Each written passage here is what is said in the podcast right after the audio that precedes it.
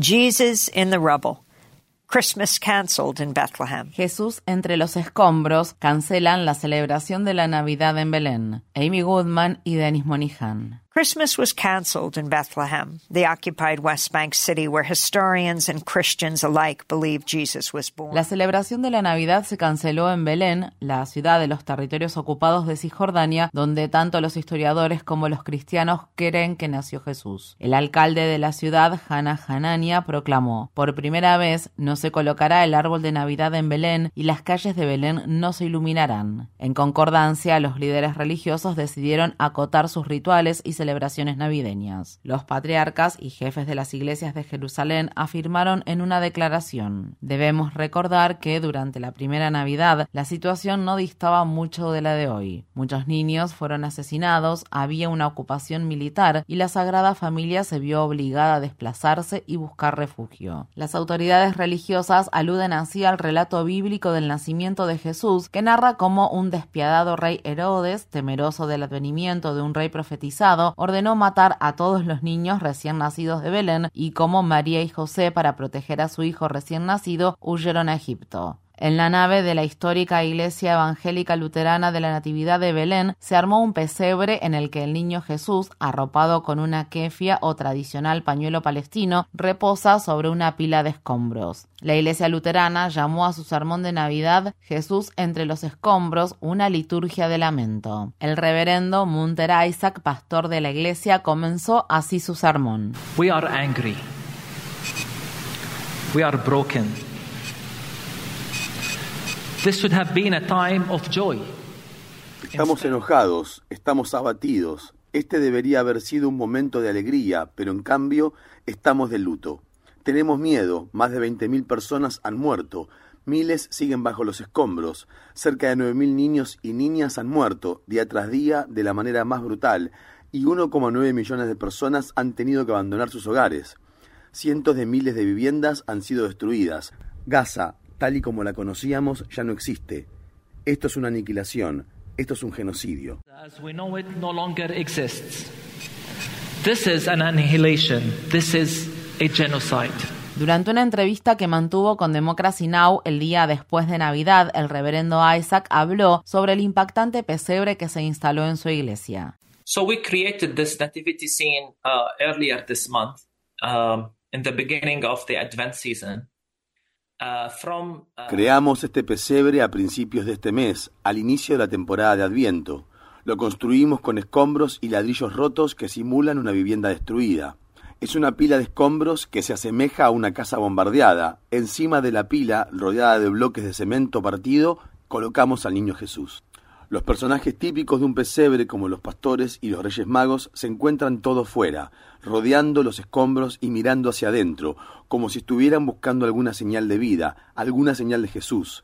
Estamos enviando el mensaje de que Jesús está bajo los escombros. Creamos el pesebre de esta manera porque así es como se ve la Navidad en Palestina hoy en día.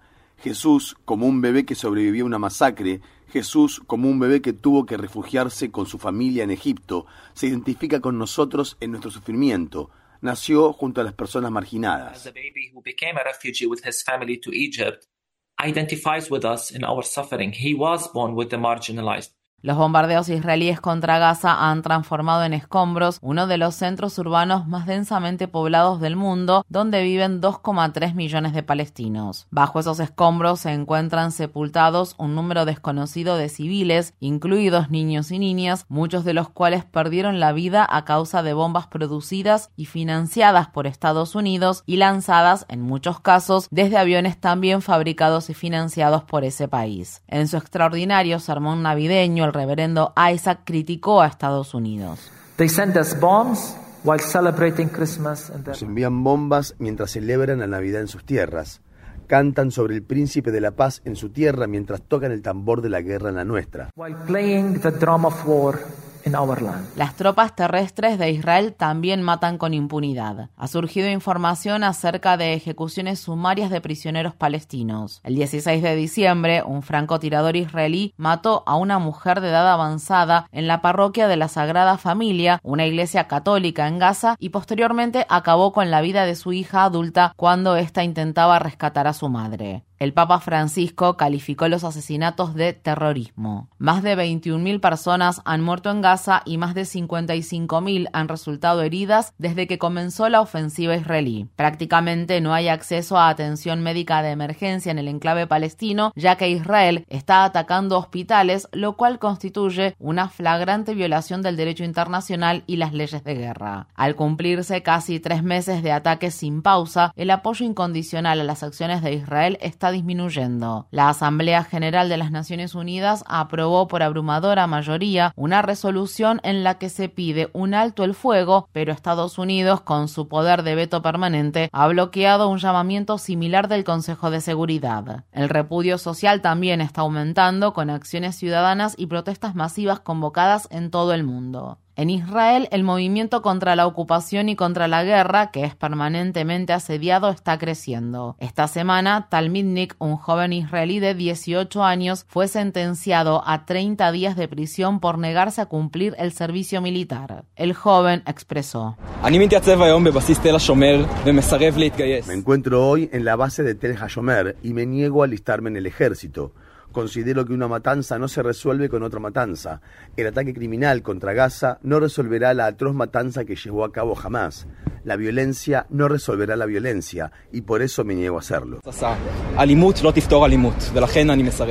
El coro que exige un cese de hostilidades en la franja de Gaza va en aumento. Israelíes que se niegan a alistarse en el ejército, activistas judíos, valientes pastores y congregaciones cristianas, coaliciones interreligiosas en Estados Unidos y otros países se unen en solidaridad con la comunidad musulmana de todo el mundo. En la transición de la temporada navideña al Año Nuevo, un año electoral en Estados Unidos, nos preguntamos si los líderes políticos también se sumarán a ese coro.